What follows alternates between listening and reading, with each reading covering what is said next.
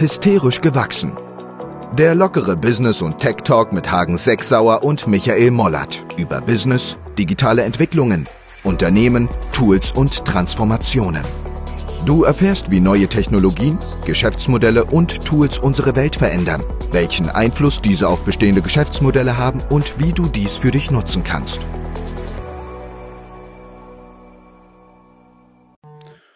Herzlich willkommen zur 14. Folge von Hysterisch gewachsen, dem Business- und Tech Talk. Genau, heute ist der 3. Dezember, drei Tage vor Nikolaus, bevor ihr eure Stiefel rausstellt. Wahrscheinlich, wenn ihr das hört, habt ihr die Stiefel schon gefüllt. das kann natürlich gut sein. Ähm, Hast du Nikolaus schon? Das fällt mir natürlich ein, siehst du? Nikola, wir schenken uns ja außer den Kindern eigentlich äh, nichts. Ähm, ich habe auch ganz schlechtes Gewissen gehabt, weil ich einen Adventskalender geschenkt bekommen habe, aber äh, meine Frau nicht. Die ist die einzige, die ohne Adventskalender dasteht. Manche haben zwei, meine Tochter hat drei sogar. Ähm, ich glaube, das muss ich nochmal ändern. Ja, du könntest ihr natürlich äh, der, der, der, der klassischste Wein-Adventskalender aller Zeiten mit 24 Türchen ist ja eine Kiste Bier. da würde ich Sie sicherlich beglücken. Ja, Sie ja mit, mit, großer Sicherheit. sagen, ja. Nee, also viel, äh, wenn man sich jetzt mal so in Summe alles so anguckt, ist es ja nicht gerade tolle Türchen, die man da aufmacht, wo äh, man sich Omikron äh, anschaut, die Inflationsraten, dadurch die Börsenkurse in Summe sieht es ja nicht so sexy aus im Moment. Nee, überhaupt nicht. Also ich habe jetzt auch äh, gerade ja sozusagen, äh, also man sieht ja auch an den Börsenkursen, ne, wenn man die Aussage äh, von dem moderner CEO nimmt, ne, dass die Vakzine alle nicht wirken, richtig wirken würden, das hat ja für oder sorgt noch für krasse Turbulenzen an den Börsen.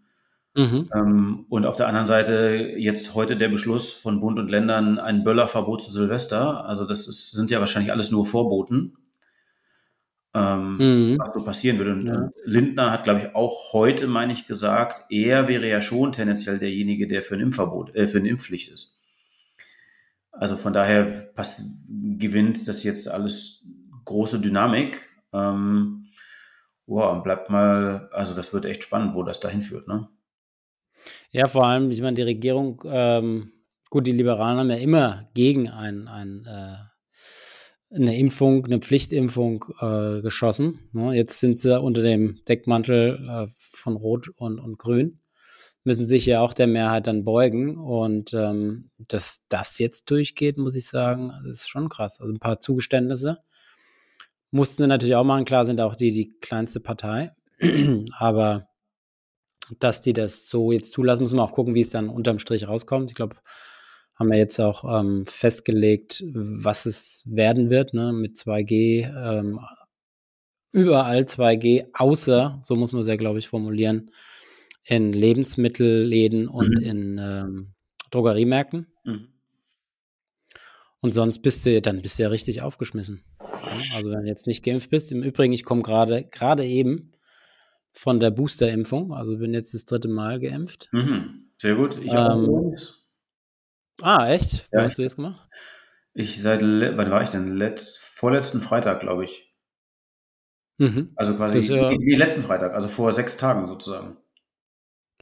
Wie hast du das organisiert?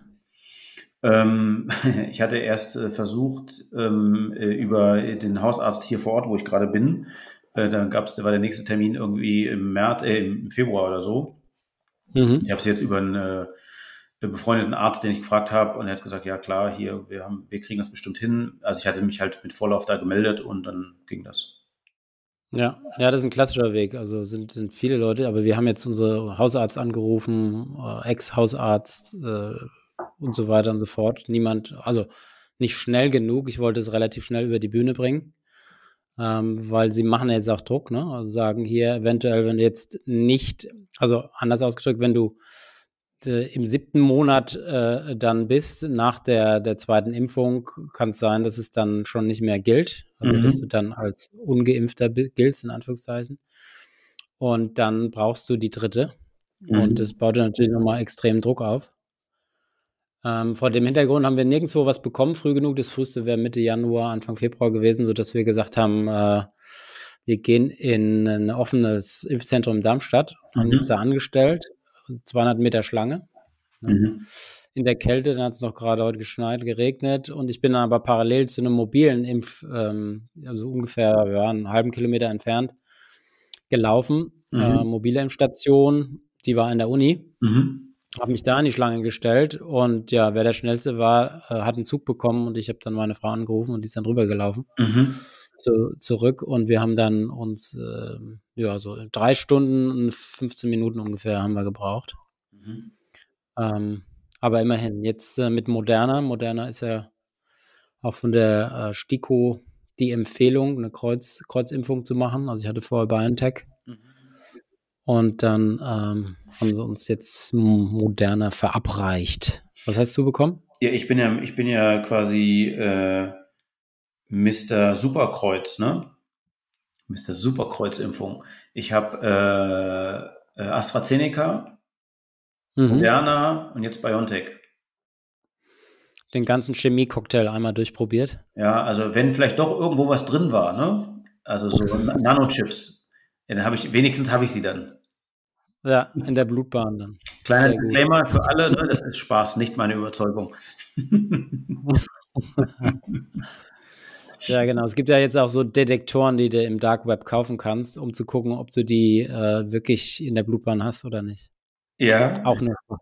Das, das ist krass. Ähm, ja, ich habe, also es ist ja ganz interessant. Äh, ich habe äh, eine Bekannte, ähm, die nicht geimpft ist, aber nicht, weil sie jetzt Impfgegner ist, ähm, sondern weil die sagt, ähm, äh, also ich, ich, ich vertraue quasi äh, mRNA nicht, also weil genetisch und so weiter. Und ich hätte gerne mhm. sozusagen diesen Impfstoff, der basierend auf, ich glaube, Enzyme sind das, ne, dieser Totimpfstoff.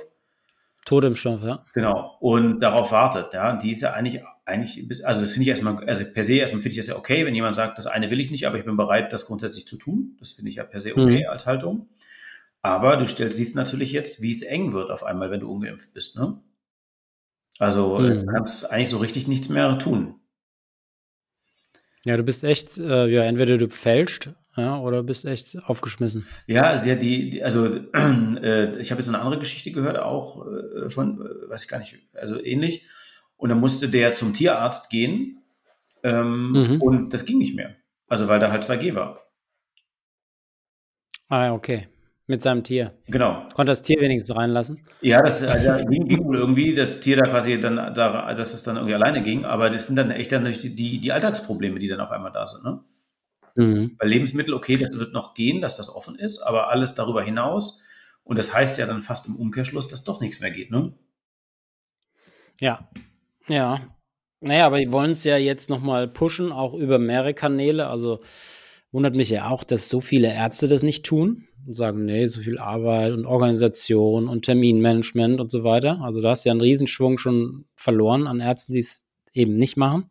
Wobei ich das ehrlicherweise nachvollziehen kann. Also das hat der hier der, der Bekannte von mir, der Arzt, der, den hatte ich halt angeschrieben und der hat echt nur geschimpft gesagt, also die, die kriegen quasi, also die, die Kommunikationspolitik scheint echt eine Katastrophe zu sein vom Gesundheitsministerium aus. Oder ich weiß gar nicht, ob es Gesundheitsministerium ist, wahrscheinlich ist es natürlich die, äh, äh, da der, wie heißt der denn hier, die, die, äh, sind die Ärztekammer? Ich weiß gar nicht, wer das ist. Also egal. Also der, ja, so regional ist dann die Ärztekammer. Ja, die, die Standesvertretung sozusagen.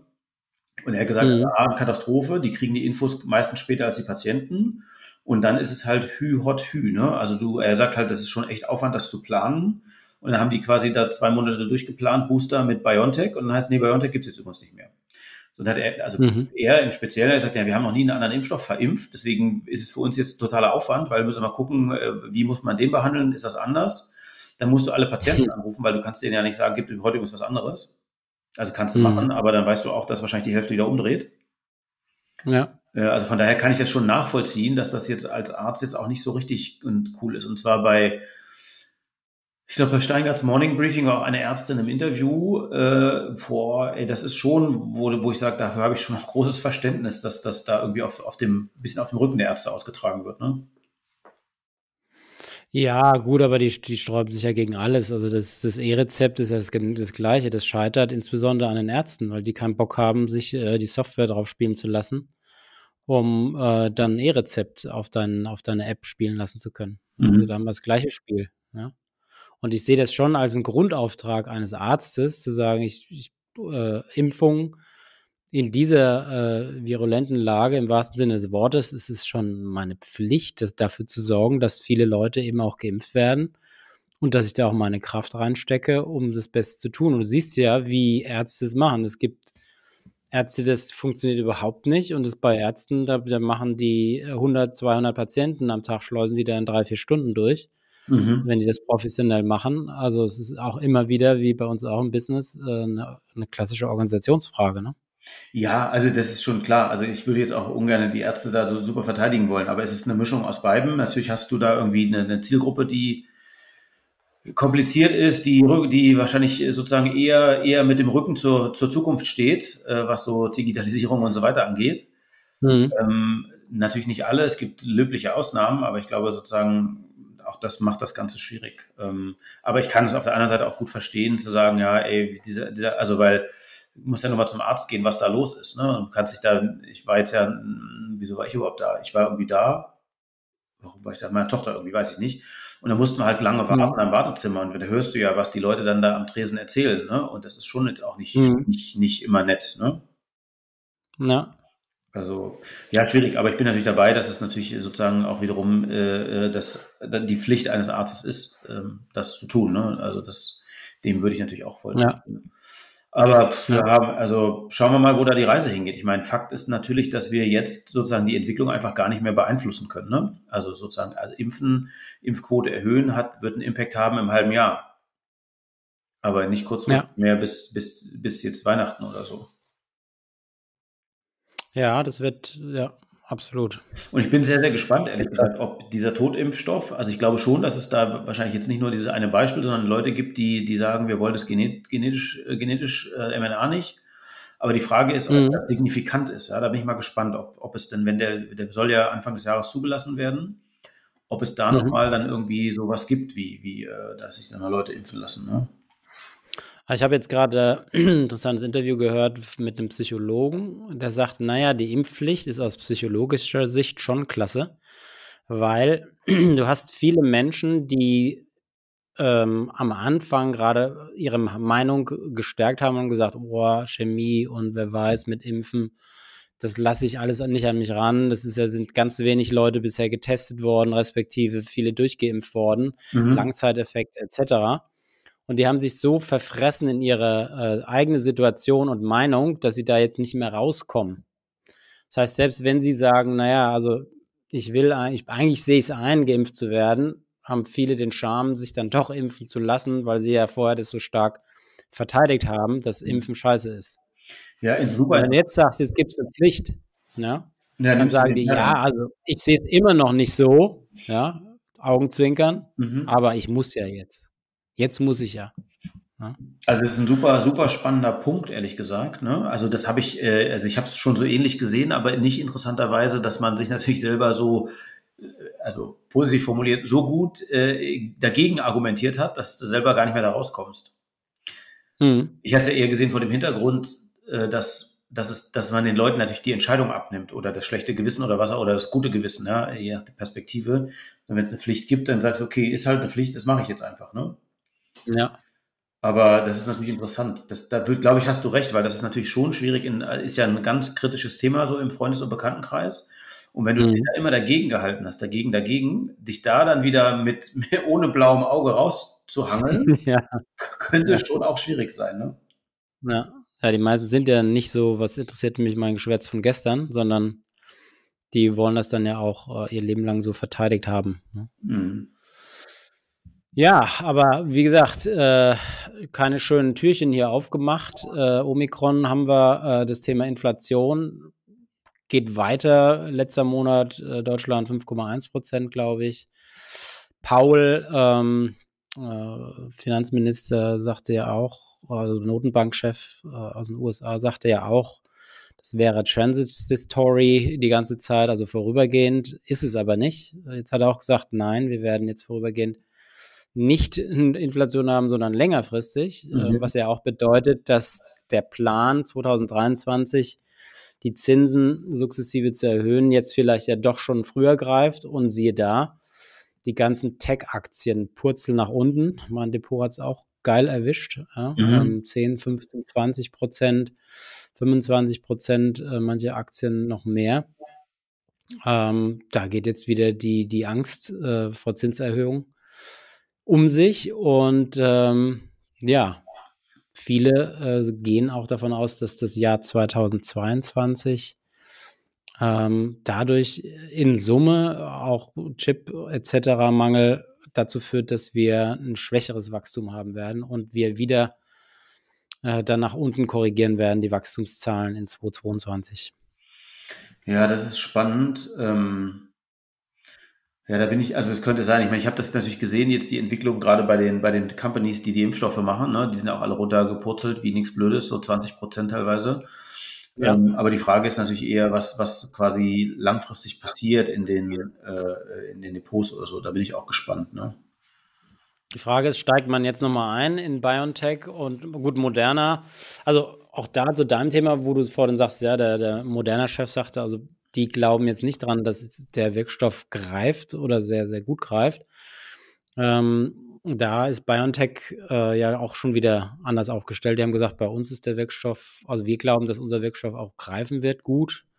Äh, man, hat jetzt, man hat jetzt die ersten Verläufe schon äh, aus Afrika ähm, ja, nachverfolgen können. Die sind verlaufen fast durchgängig harmlos, insbesondere bei Geimpften. Mhm. Aber die haben den Proof noch nicht für ältere Menschen.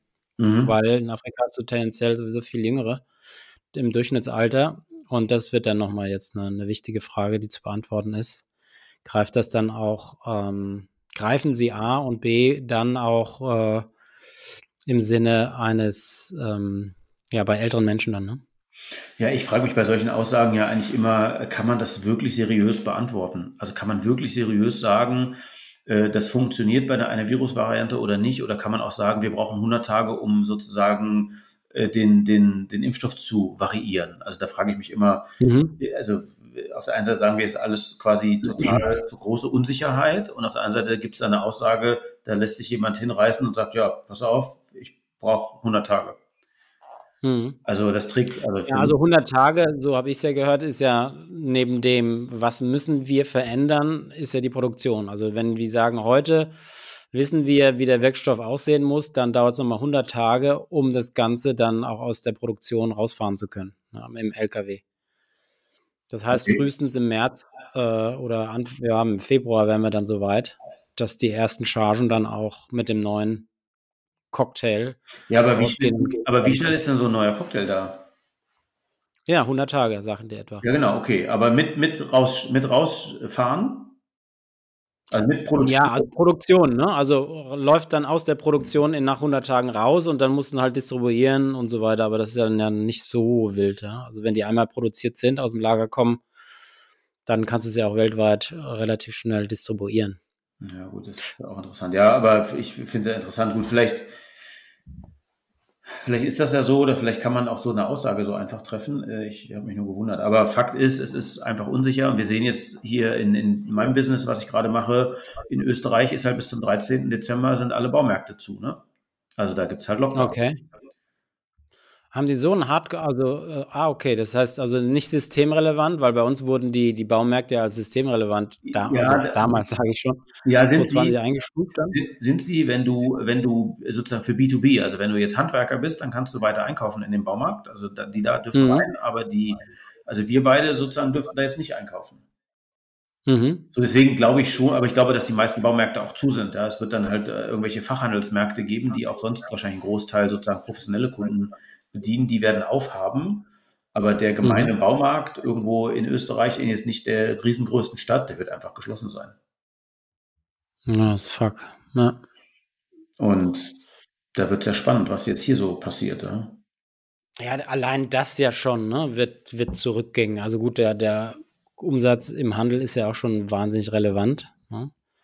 Sehr, sehr großer Markt. Von daher wird das auch schon mal, was wir gerade angesprochen haben, zur Rezession auch führen dann. Also Rezession ist jetzt übertrieben gesagt, aber zum weniger starken Wachstum. Mhm.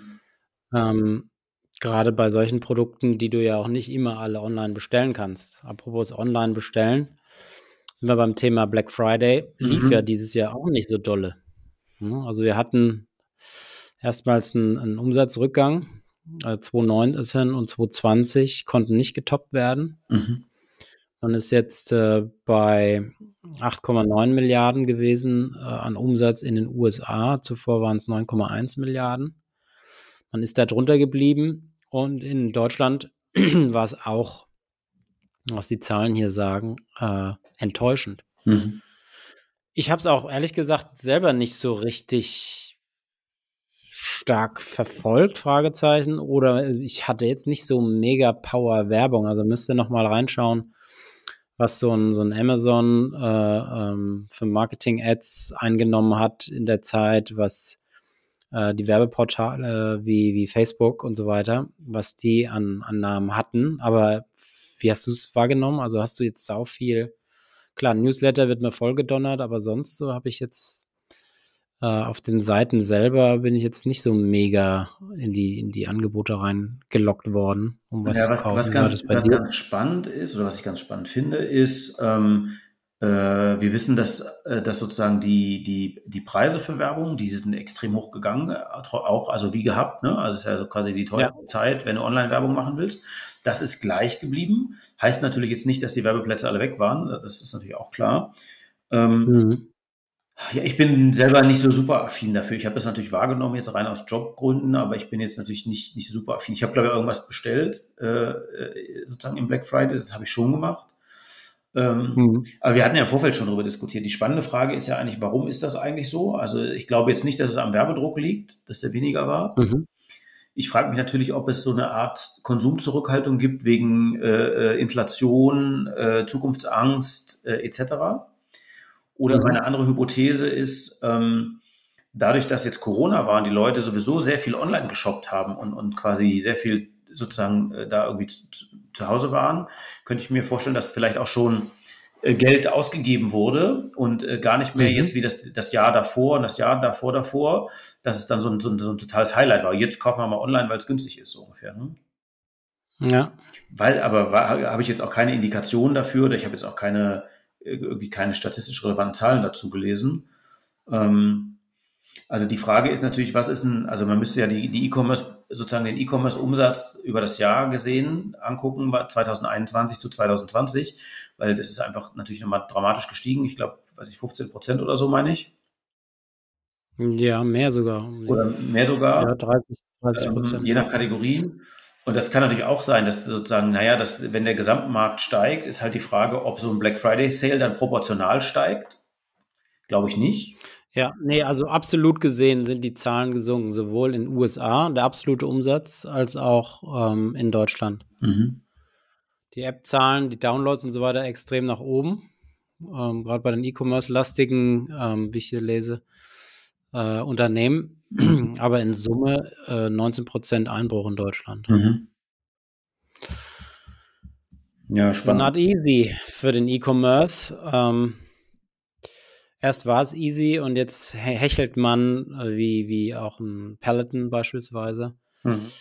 Der, der, Sportfahrradanbieter hier mit den Screens, wo du dann deine, deine Programme zu Hause am, am Screen machen kannst, ist ja auch äh, extrem eingebrochen. Ne? Also an der Nasdaq hm, gehört Peloton mit knapp um die 70 Prozent Gewinneinbruch zu den stärksten Verlierern in den letzten ähm, Wochen und Monaten. Das ist krass. Weißt du warum? Gibt es eine, gibt's eine Konsumzurückhaltung?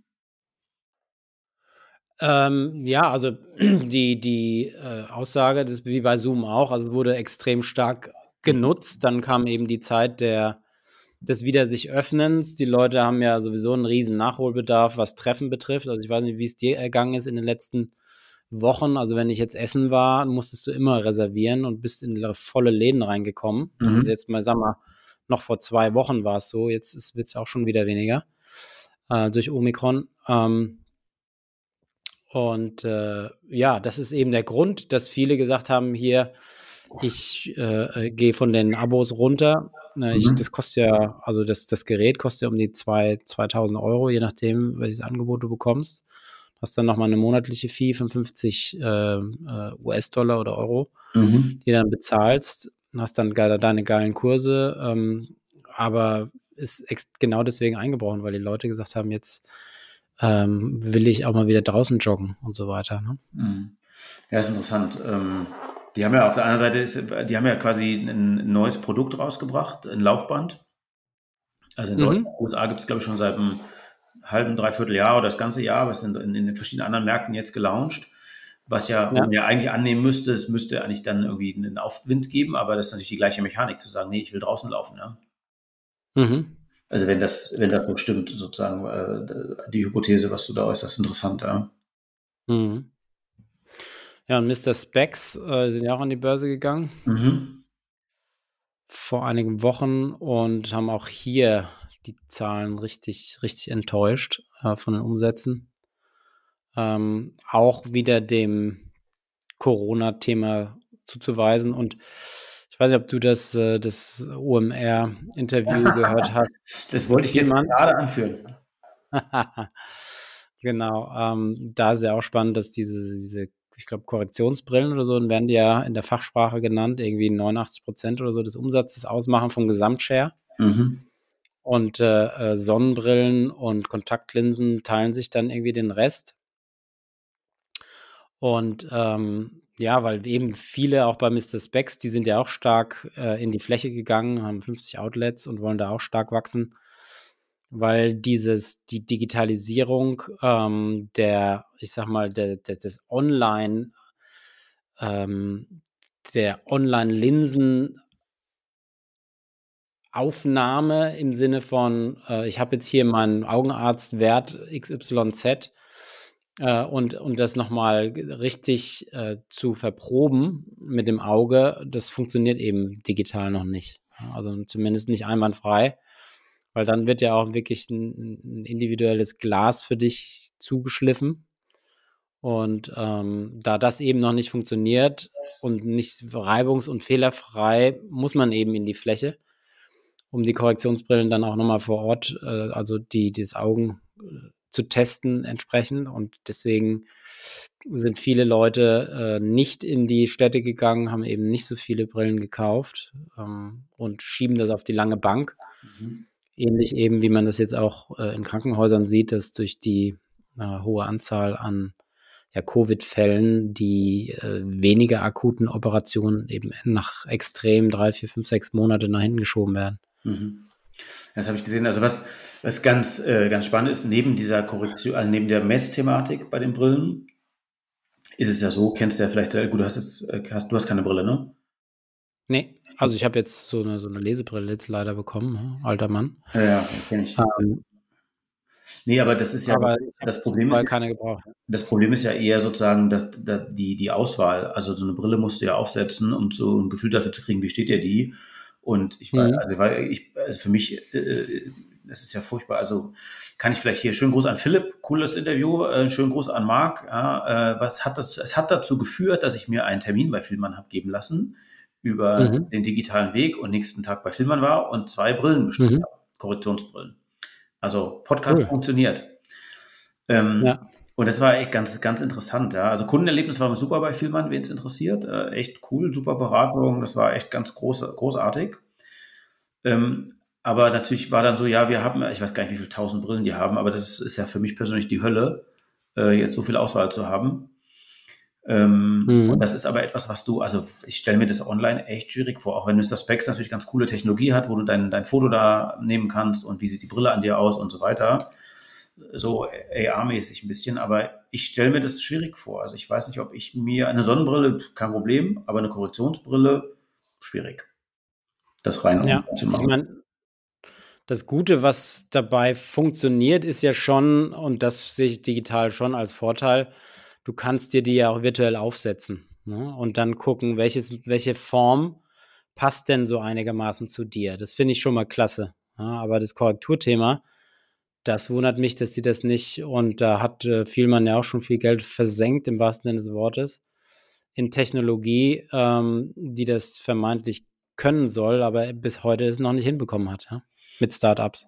Ja, das ist spannend, ja. Also ich habe natürlich auch nochmal gesehen, äh, als jetzt die, das bei mir gemacht wurde, die Brille, dass eben auch ein Punkt ist, dass es wichtig ist anscheinend, wo, wo quasi, wo dein Auge dann wirklich ist, also wo dein, dein, dein, deine, äh, am Ende deine Pupille ist, damit du auf der Brille, auf dem Glas das genau richtig machen kannst. Das kann ich mir schon vorstellen, dass das, dass das, also das eine ist ja Technologie, die das kann, aber das andere ist, du musst die ja so rock solid machen, dass der, der dümmste, der dümmste User da zu Hause das irgendwie mit dem Handy hinkriegt.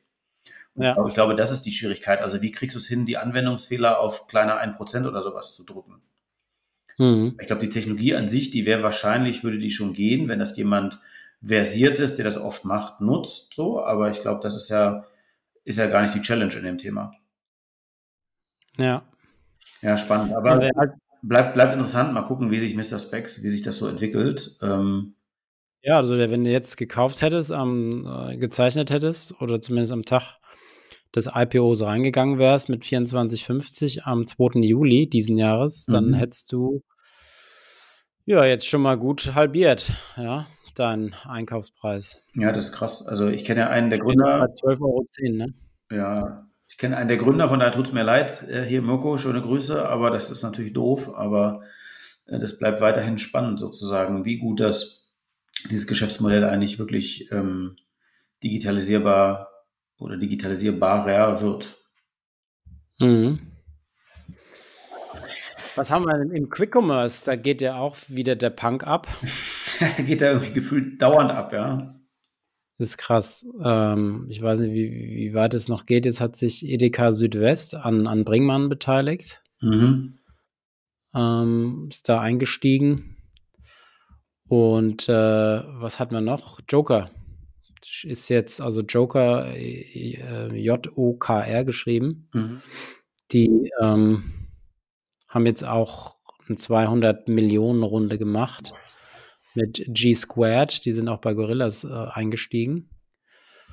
Ja, und sind jetzt zum Unicorn aufgestiegen. Also auch nicht schlecht. Berichtet hier gerade deutsche Startups. Ja, das ist äh, extrem spannend. Ich bin mal gespannt. Meine neue, ich habe eine neue Wohnung. Meine neue Wohnung ist jetzt gegenüber von einem Gorillas ähm, äh, äh Micro Warehouse. Das kann mhm. ich sehen, deswegen werde ich da jetzt mal, also wir können in der nächsten Folge auch mal eine Bestellung machen, mal gucken, wie sich das anfühlt. Ähm, ja, wir müssen ja eigentlich parallel, ne? Wir müssen ja zwei gleiche Bestellungen abschicken. Ja, das können wir auch machen. Flink und, und Ja, wobei das unfair ist, weil das Lager ist wirklich gegenüber. Also das ist natürlich, da hat Flink keine Chance, aber wir können eigentlich trotzdem gucken, wie lange braucht Flink trotzdem. Ja, das können das wir muss man wissen, was die im Warehouse bei dir vor Ort nicht vor Ort äh, haben, was sie aus einem anderen Warehouse holen müssten, um es dann wieder fair zu machen. Ne? Aber dem Kunden ist ja scheißegal, ne? Ja, was ich gesehen habe, ich habe jetzt nur einmal kurz geschaut, aber ich habe schon gesehen, dass da sozusagen Traffic vor der Tür ist. Also dass da Leute, also Fahrräder kommen und wieder fahren und so. Also es wird schon es scheint schon mhm. an, angenommen zu werden. Das ist ja erstmal eine, äh, eine Grundvoraussetzung sozusagen. Ne? Ja. Ähm, aber das bleibt, diese Kategorie bleibt weiterhin echt extrem spannend. Ja, hier in den Joker ist äh, Ralf Wenzel drin, der Foodpanda-Gründer. Mhm. Und der war zuletzt eben Managing Partner bei Softbank. Also auch schon ein starkes Team, muss man sagen. Ähm, die Frage ist jetzt, ob die Okay, die sind jetzt schon an 200 Standorten in elf Städten, auch in New York, Mexiko, Lima, Sao Paulo, Warschau und Wien. Und haben 500 Leute an Bord. Mhm, krass. Und äh, Ende September ist schon DoorDash ähm, auch bei, gut, das hatten wir, hatten wir schon gesagt, bei, bei, ähm, bei, bei äh, über Gorillas sind die eingestiegen, oder? Hier, schon Joker stiegen schon Flink und Gorillas zum Unicorn auf, okay. Ende September investiert in der US-Lieferdienst DoorDash, der zuletzt beim Quick Commerce Überflieger Gorillas einsteigen wollte. Gemeinsam mit allen Investoren wie North Zone mehrere hundert Millionen Dollar in Flink. Mhm. Bewertung lag dabei 2,1 Milliarden. Berliner Lieferdienstvermittler und Food Investor Delivery Hero wiederum investiert im September, haben wir auch schon gesagt gemeinsam mit den Altinvestoren knapp eine Milliarde in Gorillas. Bewegung der Jungfirma lag bei rund drei Milliarden.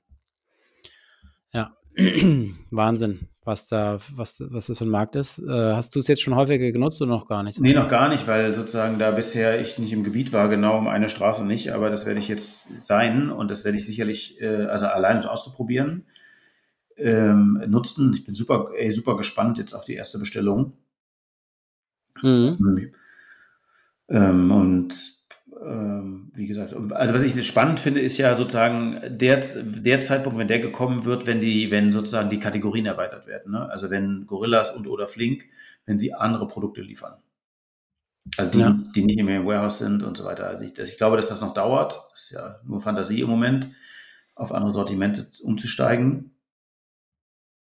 Mhm. Ähm, aber das wird, äh, wird ganz spannend werden. Ich, hab, ich hatte gestern, vorgestern äh, äh, jemanden getroffen, ein Startup, die haben für, äh, für Bosch, haben die mm, so ein MVP gebaut äh, mit der Arbeitshypothese, ja, warum muss man eigentlich Elektro, professionelle Elektrowerkzeuge, ähm, also im Baumarkt kann man halt nur minderwertige Qualität mieten und warum geht man nicht mhm. her und mietet einfach stundenweise so ungefähr, ne?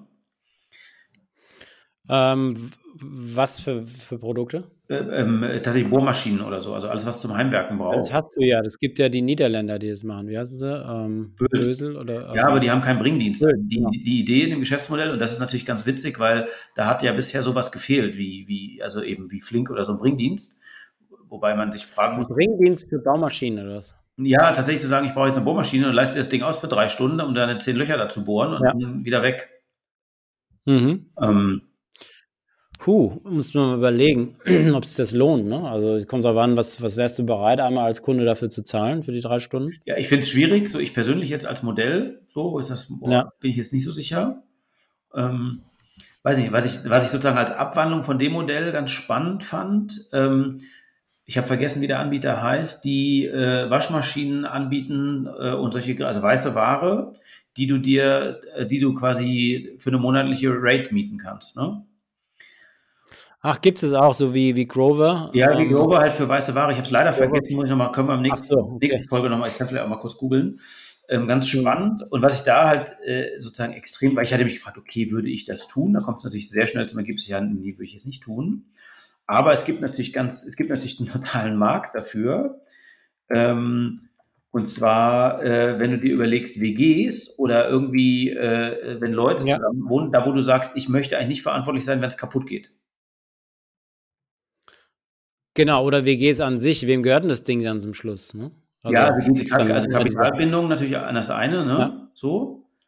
Mhm. Ähm, aber den anderen Gedanken fand ich natürlich auch ganz spannend zu sagen, ja, okay, aber, aber neben dem ist es ja eigentlich total spannend zu sagen, äh, neben Kapitalbindung, weil du es vielleicht nicht leisten kannst, ist natürlich extrem, äh, ist ja extrem spannend äh, zu sagen, alles klar, du hast diese ganze Haftungsfragestellung nicht und damit komplett gelöst, ne? Das heißt, die übernehmen das auch. Also die machen, äh, wenn er kaputt ist, wenn was gewartet werden muss, tauschen die das Ding sofort aus, oder was? Genau. Also ich weiß, ich habe Aber ist das AO, also AO, der, der aus Großbritannien, der weiße Wareanbieter, was der ja macht, der, der das vermieten, weiß ich jetzt nicht. Ähm, ich weiß nur, dass er eben dir die Ware bringt, die alte auch abholt und dann einen richtig geilen Service anbietet. Wir haben es jetzt auch genutzt für unsere, für unseren Trockner. Ähm, da kommen zwei Jungs und die nehmen alles mit, auch das alte Gerät und machen das alles sauber. Nehmen, das ist schon, schon ein geiler Service. AO machen jetzt eine halbe Milliarde Umsatz. Ähm, würde sich natürlich anbieten, wenn du die Kunden hast, äh, auch gleichzeitig so ein Modell anzubieten. Aber das wäre ja dann sozusagen äh, eine, ein, ein Feature des Geschäftsmodells, nämlich eine Finanzierungsform. Ne? Ja, klar. Also ich habe ähm, ganz witzig AO, ähm, also kann man allen Hörern und Hörerinnen empfehlen, sich das mal anzuschauen.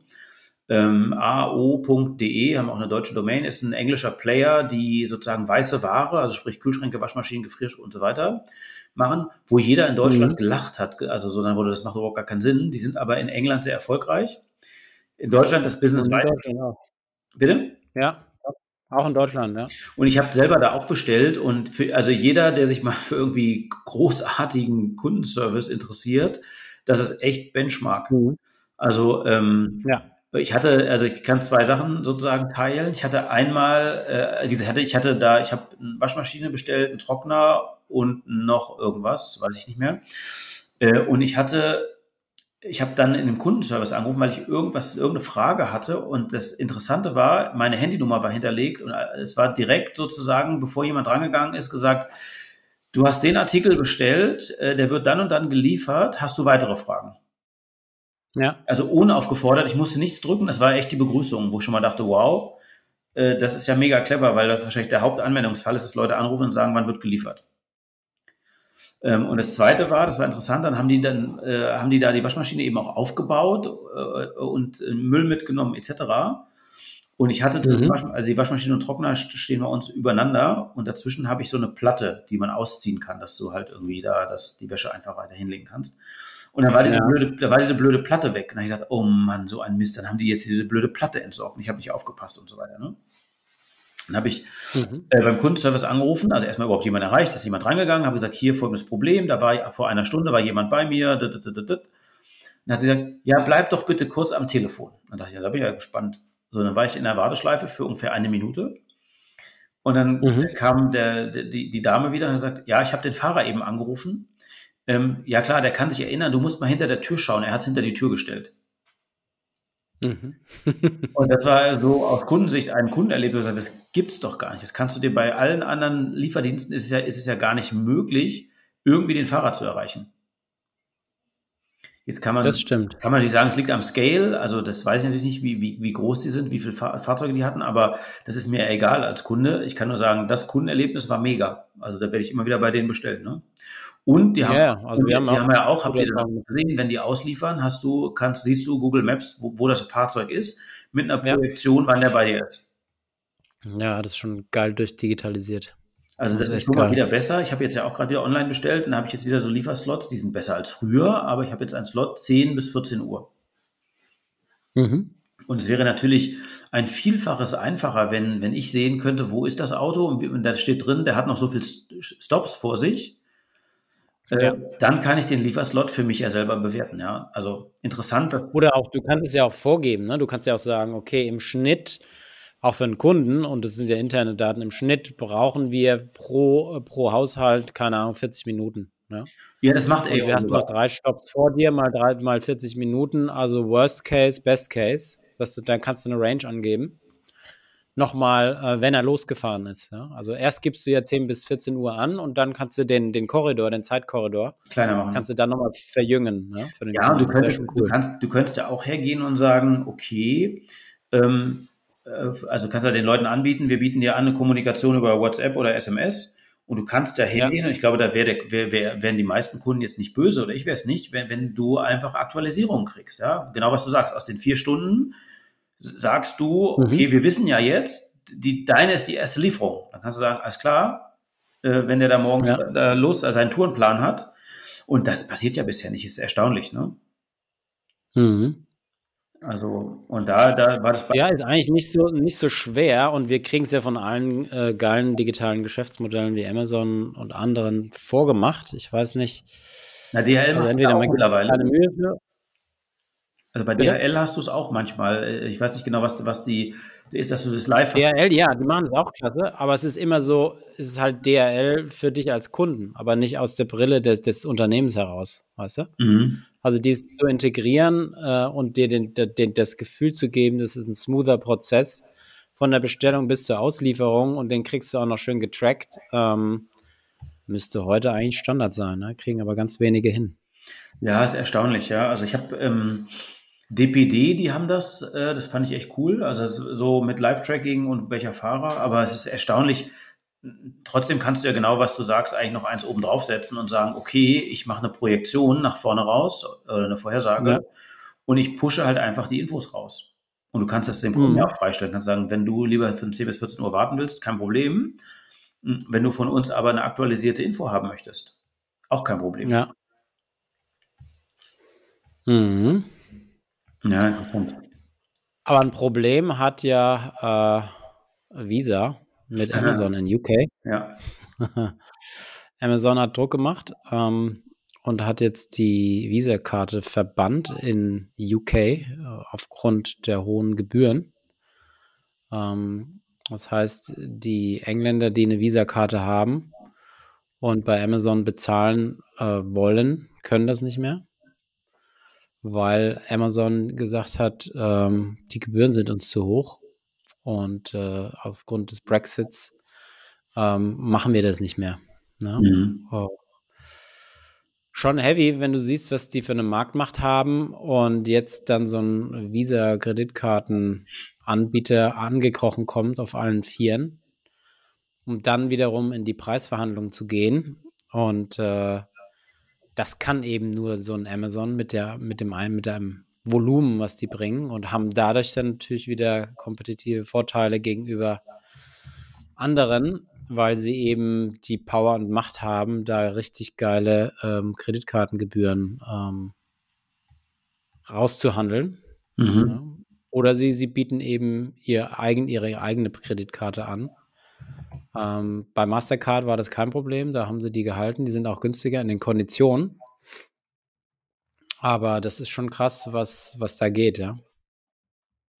Ja, das ist, also ich meine, ähm, ich glaube ja, jeder, jeder wirklich Promille-Prozentpunkt im Zweifelsfall, ähm, ich weiß gar nicht, mehr mal interessant, wie, wie, weit man runtergeht, hat ja auf dem Scale von Amazon trotzdem Riesenauswirkungen, ne?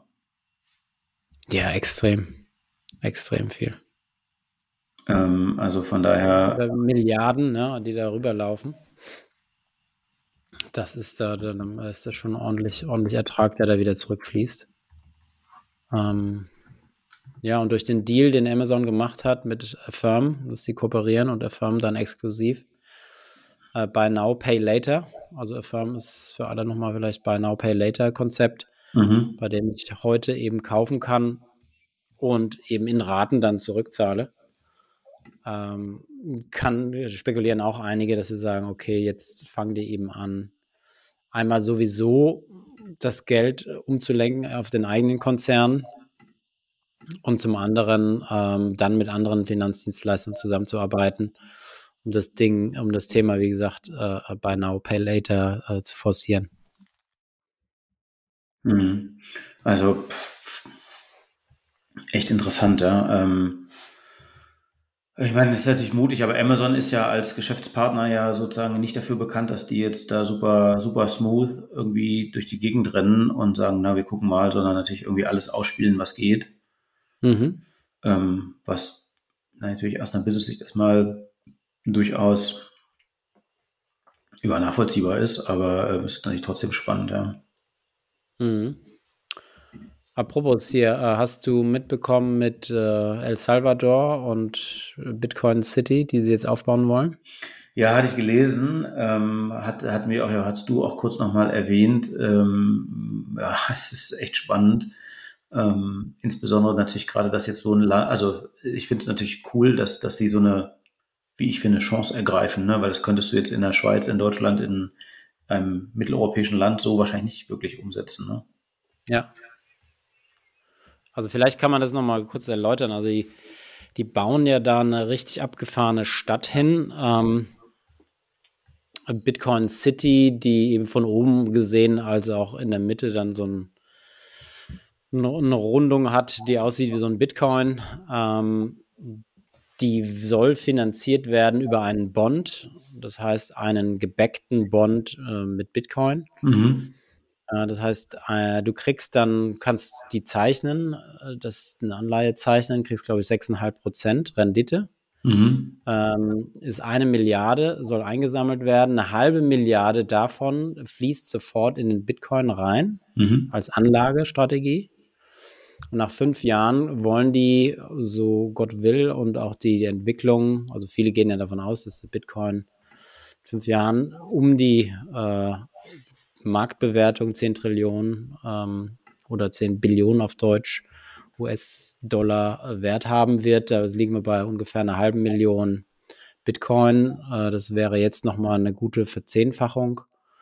Ähm, dass sie dann damit mit dieser halben Milliarde in Bitcoin äh, angelegt haben, das Geld zurückbekommen oder mehr, die, mehr als die Aufnahme des Geldes der Milliarde zurückhaben und dann ab dem Jahr 6 dann auch den Bondanleger nochmal über einen Coupon stärker an dem Gewinn des Bitcoins ähm, profitieren lassen wollen.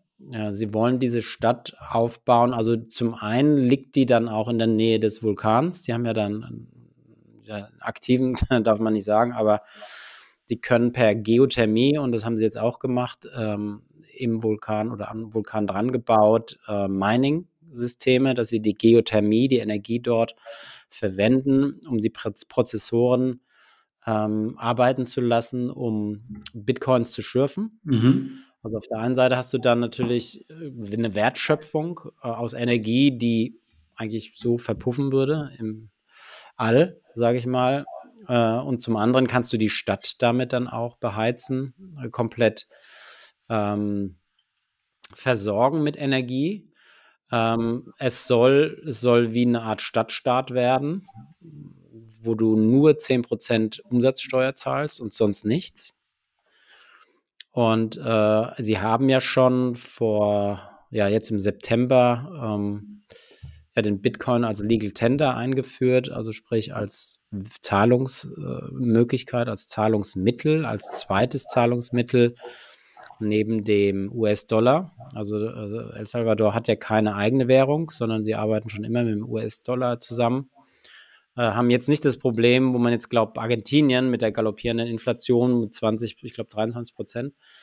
Ähm, oder in der Türkei, die es eigentlich auch nötig hätte, sowas zu tun, haben die gesagt, wir bauen jetzt parallel zum US-Dollar, um auch die abhängig, unab, also unabhängig zu werden, eine zweite Währung, nämlich den Bitcoin auf und äh, haben das jetzt dort eingeführt. Das heißt, jeder hat 30 US-Dollar geschenkt bekommen von der Regierung. Ähm, ein ganz witziger, um 40 Jahre alter äh, Regierungspräsident, der dort hier äh, wirklich da die Welt verändert oder es versucht zumindest. Ja, und ähm, damit hat jetzt das Volk den Bitcoin auf dem sogenannten Chivo Wallet. Das funktioniert aber auch nicht richtig gut, also noch nicht safe.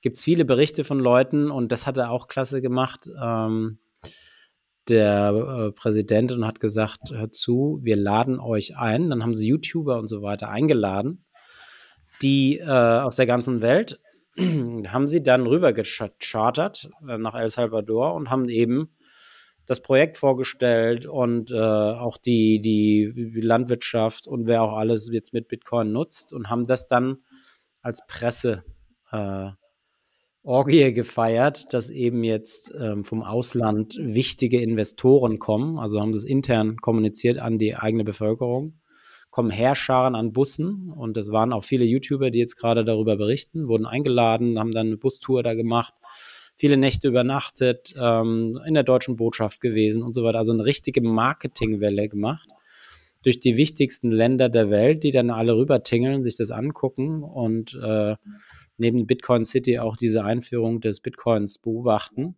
und das natürlich jetzt auch raustragen als, ein, als eine Botschaft in die Welt. Ne? Mhm. Und das finde ich schon, also muss man gucken, ob die Bevölkerung auch überhaupt in der Lage ist, das zu begreifen. Je älter die Menschen sind, es sind etwa sechs Millionen in El Salvador lebende Menschen.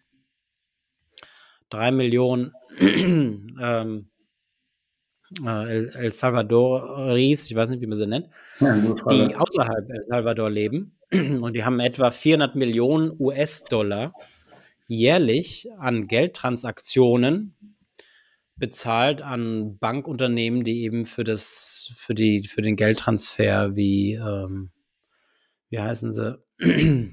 Western Union? Western Union, genau. Und Co., die dann 10, 15, 20 Prozent der Summe, die jemand in den USA verdient, will 100 äh, US-Dollar rüber transferieren, da bleiben gleich nur noch 80 übrig für denjenigen, der in El Salvador über Western Union das Geld bekommt, haben die gesagt, okay, 400 Millionen Dollar, das ist ja schon auch viel Wertschöpfung. Wie können wir das umgehen? Und dort hat, glaube ich, 70 Prozent der Bevölkerung kein Konto, kein wirkliches Bankkonto. Ähm, und äh, ja, Bank the Unbanked ist das Motto. Also schaffe, versuche über Bitcoin denjenigen an Geldverkehr Zugang zu geben, die eben kein Bankkonto haben. Mhm. Und damit äh, geht es Western Union natürlich erheblich schlechter. Das werden die jetzt auch merken. Es wird sehr disruptiv werden, der, der, der Bitcoin und andere äh, Kryptowährungen, die eingesetzt werden für den Zahlungsverkehr. Und El Salvador hat da wirklich eine Chance, zumindest mal ein Exempel zu statuieren.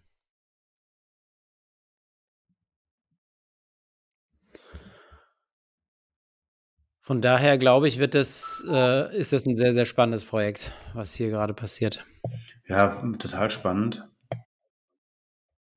Also ähm, bin ich, also ich meine, es ist, also ich finde es natürlich aus so einer chancenorientierten Sicht total krass. Also wenn du dir da den, äh, den, den Präsidenten oder wer auch immer diese Entscheidung dann da forciert hat, äh, mhm. super mutig, super spannend, sehr, sehr gut als, finde ich zumindest als Chance ähm, irgendwie erkannt. Ähm, ob und wie das dann so genau funktioniert, ja, wird sich, wird sich zeigen, aber die Chancen sind ja definitiv da.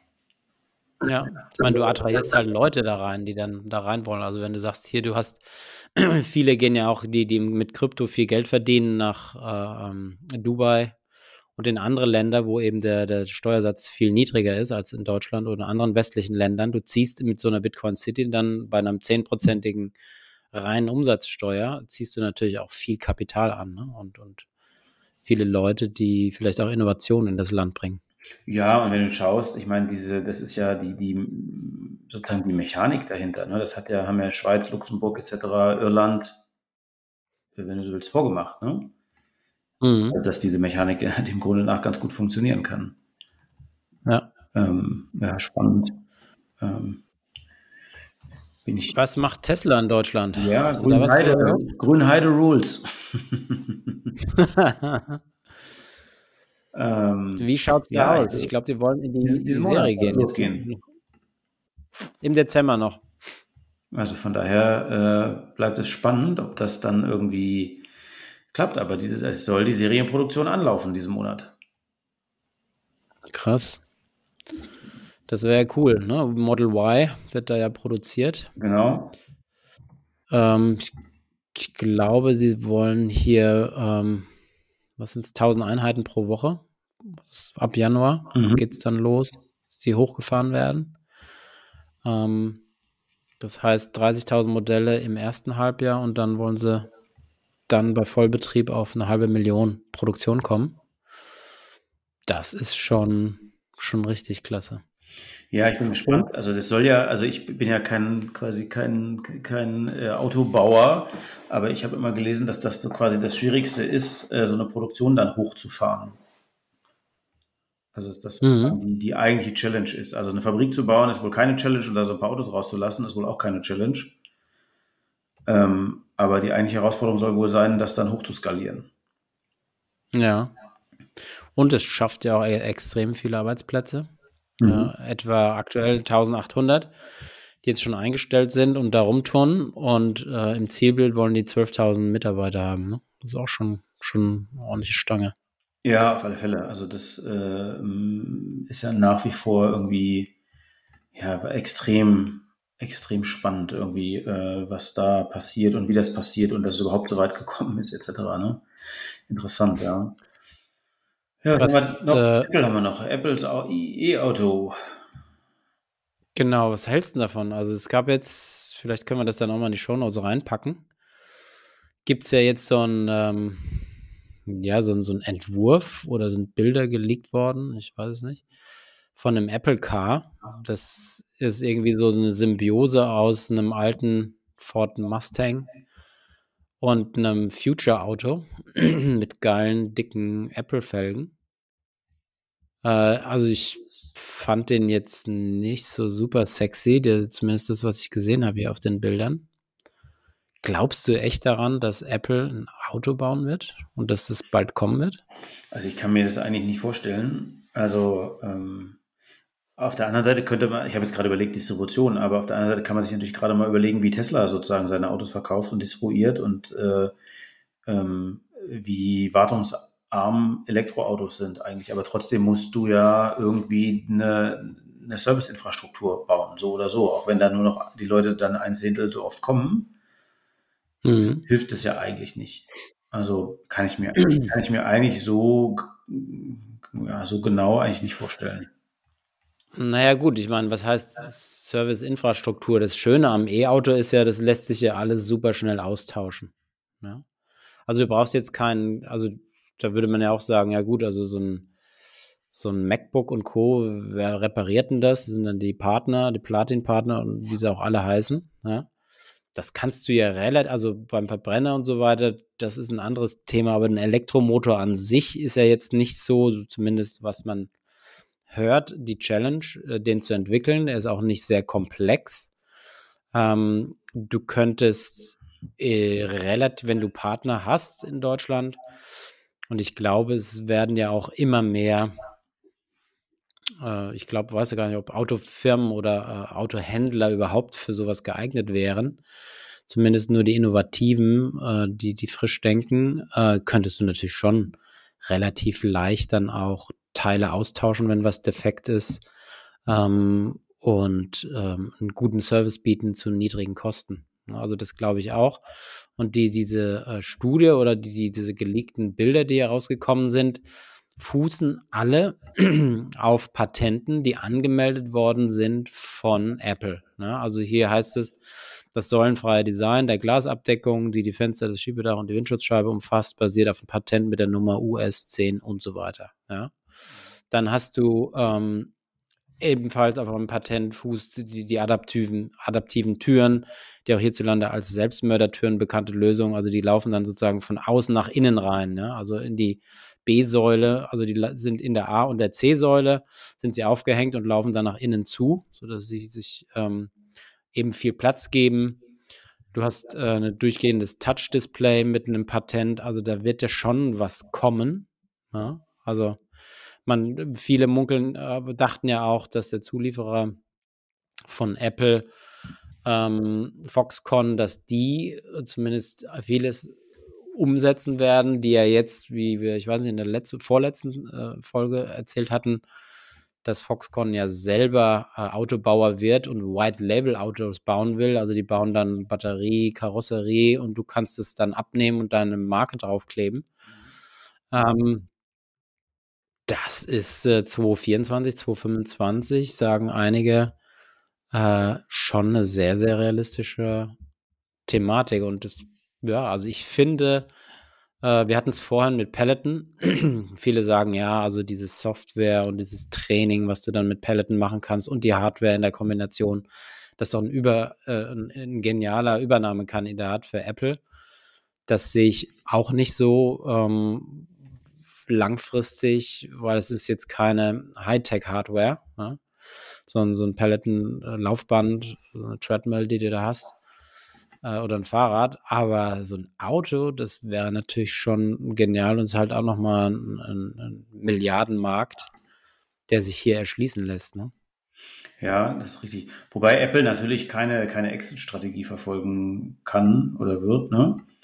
Also im Sinne von. Keine Ex Exit? Ja. Nee, klar. Das nicht, aber du kannst ja einen riesen Marktanteil von dem äh, Riesenmarkt rausholen. Ne? Ja. Und äh, es sind jetzt wieder Gerüchte aufgetaucht, dass Apple mit dem Full Self äh, Driving FSD äh, technologisch äh, schon weiter sei als Tesla. Hm? Fragezeichen.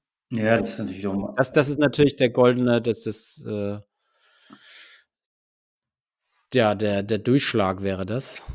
Ähm, wenn du das schaffst und da besser bist als andere oder zumindest genauso gut, um das Self-Driving dann auch wirklich äh, auszuschöpfen. Und wir hatten es, glaube ich, auch schon mal erwähnt, Tesla will ja, sobald das Full-Service äh, Full Service Driving da ist, FSD nicht mehr Autos verkaufen, sondern nur noch in die Vermietung geben. Ja. Weil du hast dann einen Ertrag von um die 300, 250 bis 300.000 US-Dollar pro PKW versus, ja, jetzt hast du zwischen 40 und 110.000 US-Dollar Verkaufspreis. Ja.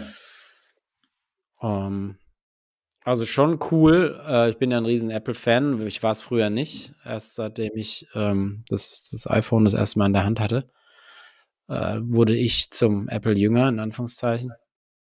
Ähm, Fände es schon klasse, wenn die das hinbekämen. Ja, total. Und hinbekommen willst ja auch ein Xiaomi. Ja, also davon ist, ist auszugehen. Ich meine, das ist natürlich das Spannende in dem ganzen, in dem ganzen Markt, dass jetzt auf einmal die Eintrittsbarriere so viel geringer ist. Ähm, dadurch, dass du halt mhm. halt keine Verbrennungstechnologie und alles, was da hinten dran hängt, brauchst und die meisten Komponenten sowieso von Komponentenherstellern geliefert werden. Ähm, ja, extrem spannend. Ja, und Xiaomi, wer die verfolgt hat, ist natürlich auch ein chinesisches Vorzeigeunternehmen. Ne? Ich weiß nicht, wer mhm. Handys oder Fernseher, dafür sind die ja durchaus auch bekannt. Also wer das mal angeschaut hat, das sind schon. Mhm. E-Scooter auch, ja. Ja, genau. Das sind ja alles so im Electronic Consumer Goods. Äh, das sind ja keine Produkte, also ich habe ich hab selber so einen Fernseher von denen gekauft, ja. Ähm, Xiaomi Fernseher habe ich ehrlich gesagt noch nie gesehen. Ja, die, die, äh, die werden ja unter der Marke, äh, ich weiß gar nicht, wie heißt Mi oder was verkauft. Ah, okay. Mhm. Ähm, kann ich parallel mal gucken, aber ich meine eigentlich schon. Äh, ähm, und sind ja wie LG und Samsung halt so die. Ja, genau, Mi heißt das Ding. Ja, pass nee, das Spannende ist natürlich mhm. da, äh, sie setzen einfach, sagen, alles klar, wir nehmen äh, Android, äh, Android TV als Plattform. Ja. Also müssen uns um das ganze Thema Software keine Gedanken machen, so, lizenzieren das halt und bauen halt ein Gerät. Und die Geräte sind halt vergleichsweise günstig und haben aber natürlich ein ganz cooles Feature-Set. Also weil die, die können aus dem Stegreif ähm, sind, sowieso alle, sind alle Google-Services drin. Mhm. Ähm, und du hast, muss ich kurz überlegen, ähm, nee, du kannst nicht direkt Apple, du kannst sozusagen Apple nicht direkt streamen da drauf mit Apple Devices, aber es gibt halt irgendeine App, die das dann wieder ermöglicht. So. Also damit hast du halt okay. einen vollwertigen Fernseher mit, mit, äh, mit einer Android-Plattform und damit alle Apps und alles, was du brauchst. Und die sehen mhm. auch noch mhm. ganz gut aus. Also das ist jetzt das, was ja früher immer nicht so gut ja. funktioniert hat.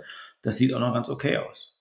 Und jetzt gehen sie ja her und sagen, okay, wir bauen eine neue Fabrik, die 300.000 Fahrzeuge pro Jahr bauen kann.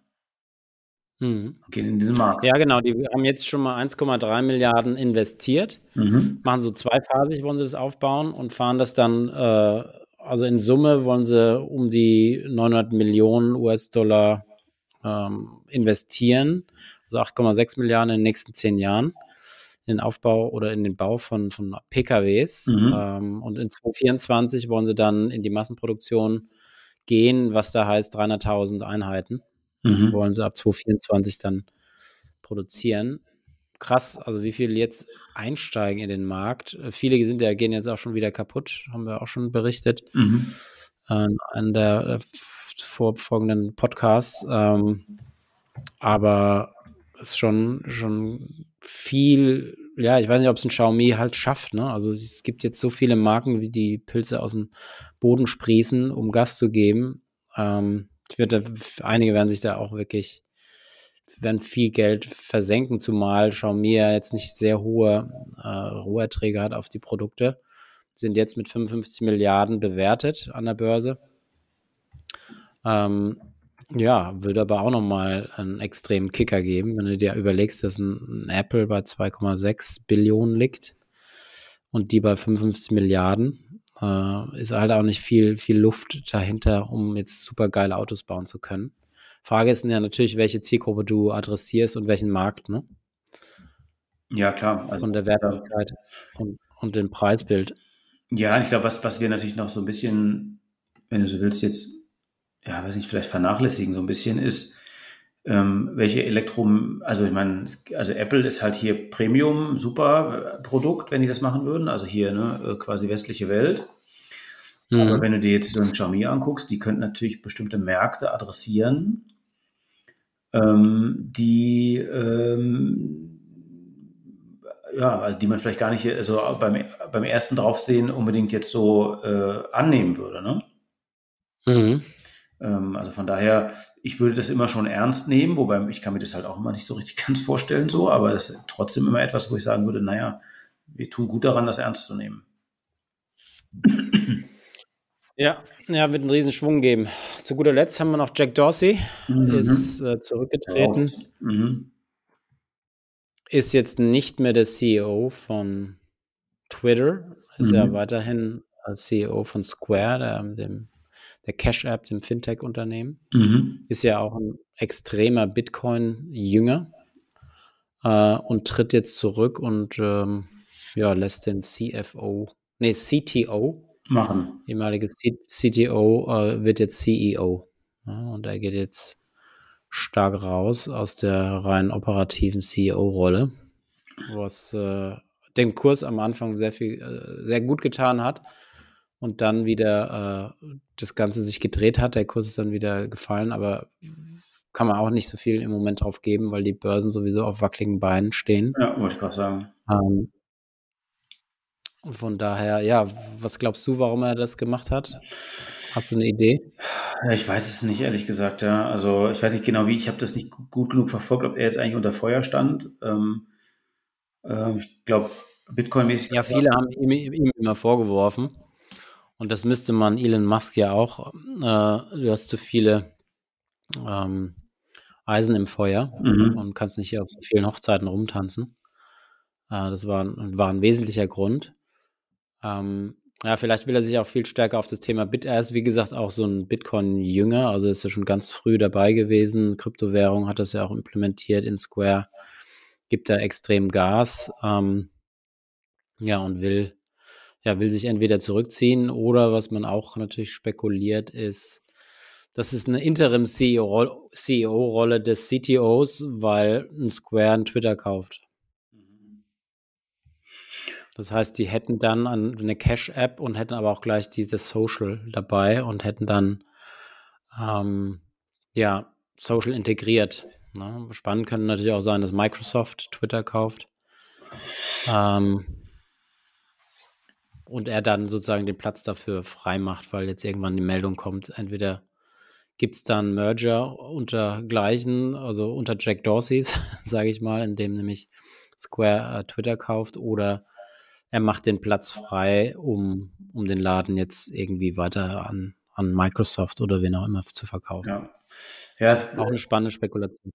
Ja, das finde ich auch extrem spannend, ähm, was da so passiert, ähm, weil Twitter natürlich auch irgendwie ganz, also neben der spannenden Plattform ein ganz spannendes Unternehmen ist. Also wie gut gelingt es ihnen eigentlich da wirklich zum, weiter zu monetarisieren, weiter zu wachsen. Äh? Mhm. Ähm, ja, spannend. Sehr gut.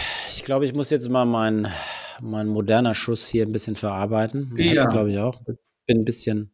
Ja, mach das. Ich merke schon, dass es mir ein bisschen zu Kopfe steigt, das Zeug. mach das. Ja, ich hatte nichts tatsächlich. Also ich hatte, ich hatte ja BioNTech, ich hatte nichts. Ich habe die ersten zwei Impfungen, da lag ich flach komplett. Also zwei Tage. Da hatte ich überhaupt nichts. Ich lag komplett. Das war bei mir so. Und jetzt hatte ich nichts. Tatsächlich auch nicht mal. Ich, ich hatte so einen ganz leichten Druckschmerz im Arm äh, bei mhm. der Einstichstelle, aber ganz leicht. Und dann war, ich hatte wirklich gar nichts. Das war sehr erstaunlich. Cool. Dann würde ich sagen, machen wir hier einen Break. Ja, Ganz lieben Dank an euch Hörer und Hörerinnen. Mhm. Empfehlt uns weiter. Würde uns sehr freuen. Äh, ihr könnt auch unter ähm, podcast at hysterisch-gewachsen.de auf der Webseite uns kontaktieren. Ähm, Gibt es sonst noch Wege? Ja klar, auf der, auf der, Webseite hysterisch-gewachsen.de, auf der Webseite gibt es einen Live-Chat, da könnt ihr einfach eine Nachricht uns schicken, die kriegen wir dann und wenn ihr eure E-Mail da lasst, antworten wir euch auch. Ja, super, dann wünsche ich dir noch einen schönen Abend ja, danke, und euch auch. auch. Und ja, wir hören uns die nächste Woche. Ich freue mich. Dann. Ciao. Ciao, ciao. Das war hysterisch gewachsen. Vielen Dank fürs Zuhören.